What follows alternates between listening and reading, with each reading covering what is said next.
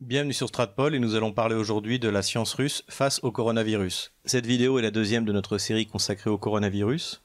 N'ayant personnellement aucune compétence en matière de virologie, j'ai euh, convoqué pour cette vidéo trois spécialistes russes d'horizons différents. Le premier est un biologiste très connu qui s'appelle Mikhail Yurievich Shelkanov. C'est un spécialiste des coronavirus et qui a énormément travaillé, qui continue à travailler avec euh, la Chine. C'est sans doute la personne la plus compétente en Russie sur, euh, sur cette question, puisque lui-même a publié plusieurs euh, travaux sur le virus, notamment le virus porté par la chauve-souris. Je vais utiliser une conférence qu'il a donnée le 17 mars dernier à l'université d'Extrême-Orient russe. La conférence du professeur Shelkanov a été vue plus de 700 000 fois et s'est intitulée coronavirus, fake et fait. La deuxième personne que j'ai convoquée pour cette approche scientifique est Anna Popova. Donc Anna Popova est un médecin. Elle est directeur euh, de ce qu'on pourrait appeler le service fédéral de surveillance de la santé publique. Donc c'est elle qui euh, donne les recommandations en matière de santé publique. Donc c'est évidemment quelqu'un qui est très présent en ce moment euh, dans les médias russes et qui est réputé et qui fait assez l'unanimité dans son domaine. J'utiliserai une interview qu'elle a donnée à Vladimir Posner sur la chaîne russe Pervier Canal le 23 mars dernier. J'utiliserai cette interview puisque la position officielle russe sur le, coronavirus, sur ses origines, est donnée dans cette interview. Pour contrebalancer ces euh, deux personnes, on va dire, de, de l'institution, je convoquerai également Alexandre Yershov. Alors, Alexandre Yershov est aussi un biologiste et en fait il publie et il travaille pour un média euh, gauchiste euh, anti-Poutine qui s'appelle Medusa. Nous allons donc voir comment ces trois scientifiques répondent aux différents problèmes qui sont posés par le coronavirus. La première question qui se pose c'est d'où vient le virus? Et pour cela nous allons donner la parole à Mikhail Shekhanov.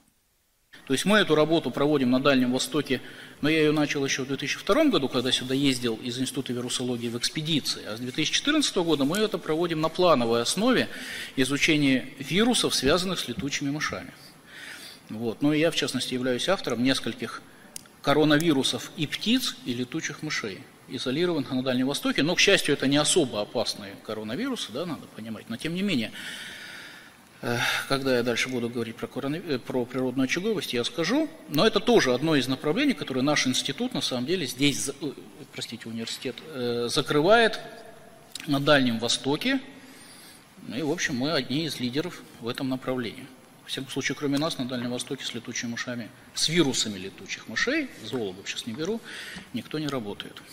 Вот. Значит, природным резервуаром вот этих особо опасных коронавирусов являются летучие мыши – Э, летучие э, мыши не болеют, ну, потому они природный резервуар, но они выделяют вирус со слюной, мочой, фекалиями, могут напрямую заражать человека, либо при разделке туши, э, тушки, ну, в тех местностях, где их используют в пищу. Но это редко бывает. Как правило, летучие мыши сначала заражают промежуточных хозяев, мелких млекопитающих, цвет, барсуков и нотовидных собак, которых, опять-таки, на территории Восточной и Юго-Восточной Азии широко используют в гастрономических целях.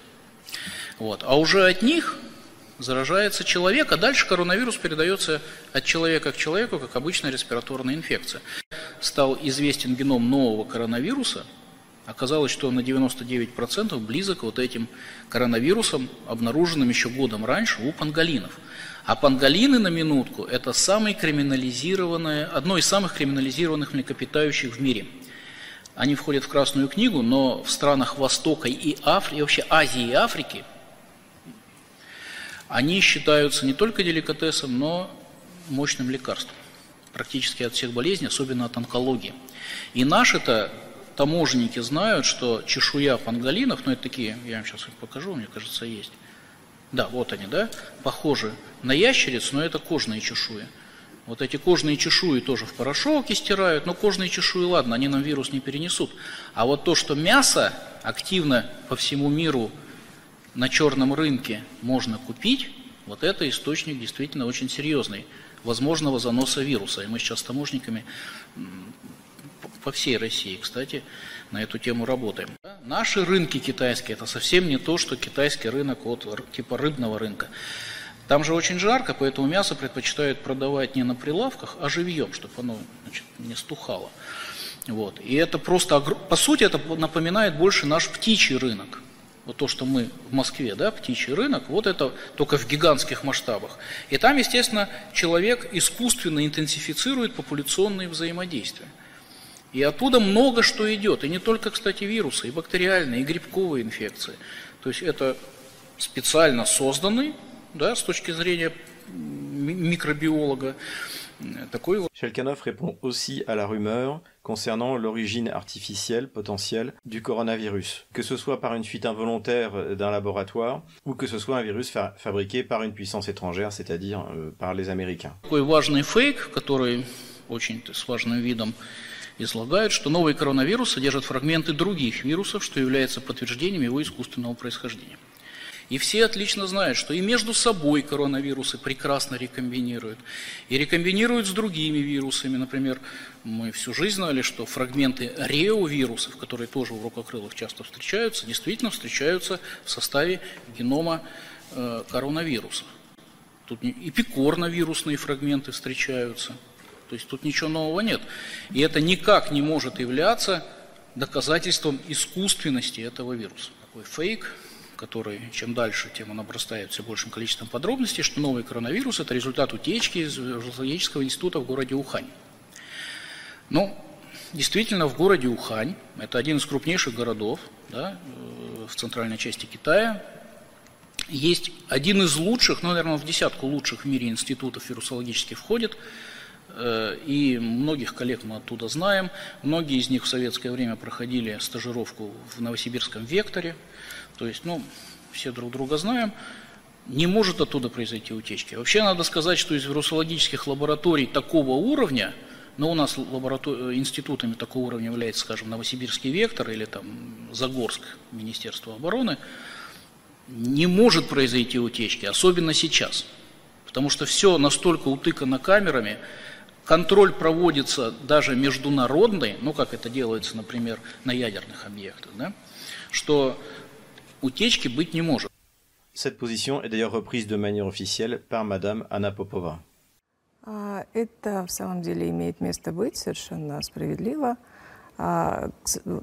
Когда что-то происходит, специалистов, которые знают, как и что надо делать и откуда это появилось, появляется сразу много. Это тоже обыденная ситуация. И мне, знаете, очень хочется вспомнить футбольный матч, когда там 40 тысяч болельщиков знают, что надо делать, а вот те, которые там 22 человека, только они не знают. Но вот э, здесь примерно та же ситуация. Сегодня в нашем распоряжении, в распоряжении службы наших ученых нет никаких данных, которые позволили бы сегодня заподозрить этот вирус как вирус, который кто-то умышленно создал и умышленно выпустил в окружающую среду. Ну и хочу сказать, что а, ведь это не первая ситуация даже в этом веке, когда появляется какой-то новый вирус, который представляет собой угрозу. On peut souligner à cette occasion l'extrême malhonnêteté de l'Union européenne qui accuse la Russie de répandre des fausses nouvelles alors que toutes les positions officielles qui ont été prises par les responsables russes est de nier la possibilité que ce virus puisse être d'origine artificielle. La question de la saisonnalité s'est également posée pour les Russes, c'est-à-dire de savoir si le virus disparaîtrait avec les beaux jours et s'il disparaîtrait définitivement ou s'il reviendrait eh bien l'année prochaine. Euh, Да, именно, именно поэтому у меня из Центра биологической безопасности все ультрафиолетовые лампы разобрали. вот, ну, что делать? Надо работать тоже людям. Вот, единственное, что я хочу подчеркнуть.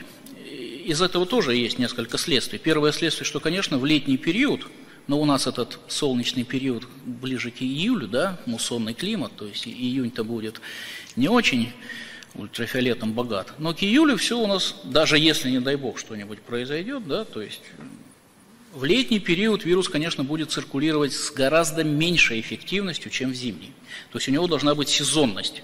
Мы, конечно, посмотрим, да, эксперимент. Вот тут важно. Человек выздоровел. У него есть иммунитет? А, сегодняшние исследования, мы мониторируем все, что происходит в мире, все, что публикуется, говорят о том, что да, иммунитет вырабатывается после перенесенного инфекционного заболевания, вызванного новым коронавирусом. Но если говорить о различных сравнениях, да, мы уже сравнили SARS и MERS, да, да. там было очень коротко, то здесь, может быть, можно сравнить э, с тем самым гриппом H1N1, гриппом А, свиным гриппом. А, когда он пришел где-то в марте, продержался до июня, чуть-чуть, чуть-чуть приутих летом и потом э, разгорелся осенью в полном варианте. Но вот здесь ученые что говорят? Варианта, ну, в общем-то, сегодня обсуждается два. Или это э, так же, как и прежние атаки коронавируса, перешедшего от животного к человеку, э, будет закончившаяся история, или это история, которая станет сезонной, так же, как нам приходит грипп. Но мы слишком мало времени знаем этот вирус, чтобы делать такие выводы и тем более строить прогнозы. On peut ajouter que d'après les dernières déclarations scientifiques russes, il s'agirait davantage d'un virus saisonnier. Après, la question de la saisonnalité, c'est la question de la transmission qui, euh, qui se pose. Pour le professeur Shelkanov, ce virus ne justifie en aucun cas la limitation du transport des marchandises. Но эпидемического значения серьезного не имеет, потому что не зарегистрировано ни одного случая передачи любого респираторного заболевания, не только нового коронавируса, но и обычных эпидемических коронавирусов, и того же вируса гриппа, и аденовируса, ну, в общем, большое количество респираторных вирусов, которые бы переда... когда-либо заразили человека через посылку или товары, там, которые провозятся в контейнерах и так далее.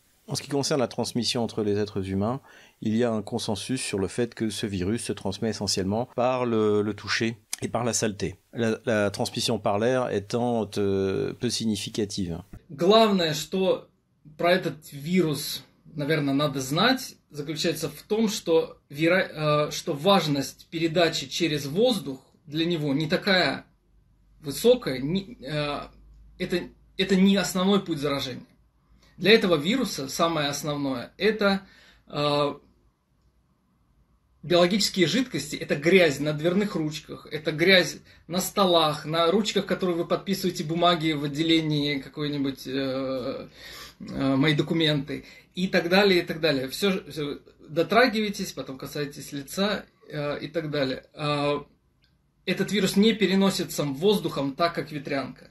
Он находится в каплях э, жидкости, вот я говорю, и примерно все. Если вы отстоите от человека, допустим, на 2 метра, на 3 метра, на 4 метра, э, нет такой э, опасности для того, что, э, опасности того, что вы заразитесь. Гораздо больше опасность будет в том, что вы нажмете кнопку лифта, и э, затем этим, э, этими же руками, не, не помыв их, э, будете лазить во всякие разные места. Вот, э, поэтому думать об этом вирусе нужно именно как о вирусе грязи. La position officielle de Anna Papova sur le masque est qu'il n'est utile que pour les personnes en contact euh, avec les malades et que les personnes qui circulent n'ont pas besoin d'en porter un. Маска помогает, э, если вы, нарушая все правила, идете туда, где есть больной. Маска помогает защититься от больного. Ходить раз. по улице вот э, просто Все. потому, что я боюсь, да. Понятно, раз. Не лучше Нужно ли самоизолироваться? Полезно ли это? на сегодняшний день сократить количество общения. Если для этого нужна самоизоляция или если есть такая возможность, то это нужно сегодня сделать. Le professeur Shelkanov a également dénoncé les modèles mathématiques délirants qui annonçaient des 100 millions de morts fin février. Récemment, le ministère de la Santé russe a annoncé que de toute manière, tous, les, tous ces modèles mathématiques s'étaient montrés totalement faux depuis le début. En ce qui concerne la létalité du coronavirus, le professeur Shelkanov se montre assez serein et cela rappelle les premières constatations du professeur Raoul sur justement cette, cette létalité. Коронавирус обладает рекордно высокой летальностью. Не, не рекордно высокой. Давайте посмотрим. Тяжелый острый респираторный синдром 9,6, да, у нас летальность была. Ближневосточный респираторный синдром, включая завозные случаи, свыше 30, процентов летальность, представляете, да? Э, вот когда был, была вспышка завозной инфекции у нас в Южной Корее, это порядка 17-18% процентов была летальность. То есть вот они такие осмысленные летальности. И то, что мы видим для COVID-19 на момент объявления пандемии, я специально взял эту дату, 11 марта 2020 года, 3,6. В общем, при всем цинизме этого заявления это не очень много. Если мы возьмем летальность от вируса гриппа Среди невакцинированных групп риска, ну, это примерно полтора процента будет. Да? А здесь 3,6. Поэтому летальность не запредельная. Ну, значит, еще один фейк был еще в начале января, что у нас уже к концу февраля там за 100 миллионов перевалит, но это просто простейшая интерполяция, которая не учитывает изменения самой модели вот, в процессе развития этого процесса. Видно, что в эпицентре, вот эти серые квадратики, да, в эпицентре эпидемии, то есть провинции Ухань, все уже идет на спад и практически стабилизировалось, как и предсказывали эпидемические модели. То есть говорилось, что к концу февраля, к середине марта, там должна наступить стабилизация. Она даже наступила чуточку раньше, примерно на неделю. Voilà ce que pensent nos trois scientifiques russes sur le coronavirus. Nous les retrouverons dans deux jours sur Stratpol pour traiter de la désinformation des journalistes français sur la Russie à propos du coronavirus. Puis dans une autre vidéo, nous essaierons de comprendre pourquoi le Kremlin, avec des résultats aussi positifs sur la propagation de la maladie, a pris des mesures aussi strictes. Si cette vidéo vous a plu, n'hésitez pas à mettre un pouce bleu, n'hésitez pas à faire un commentaire, n'hésitez pas à vous inscrire à notre chaîne YouTube pour ne rien manquer.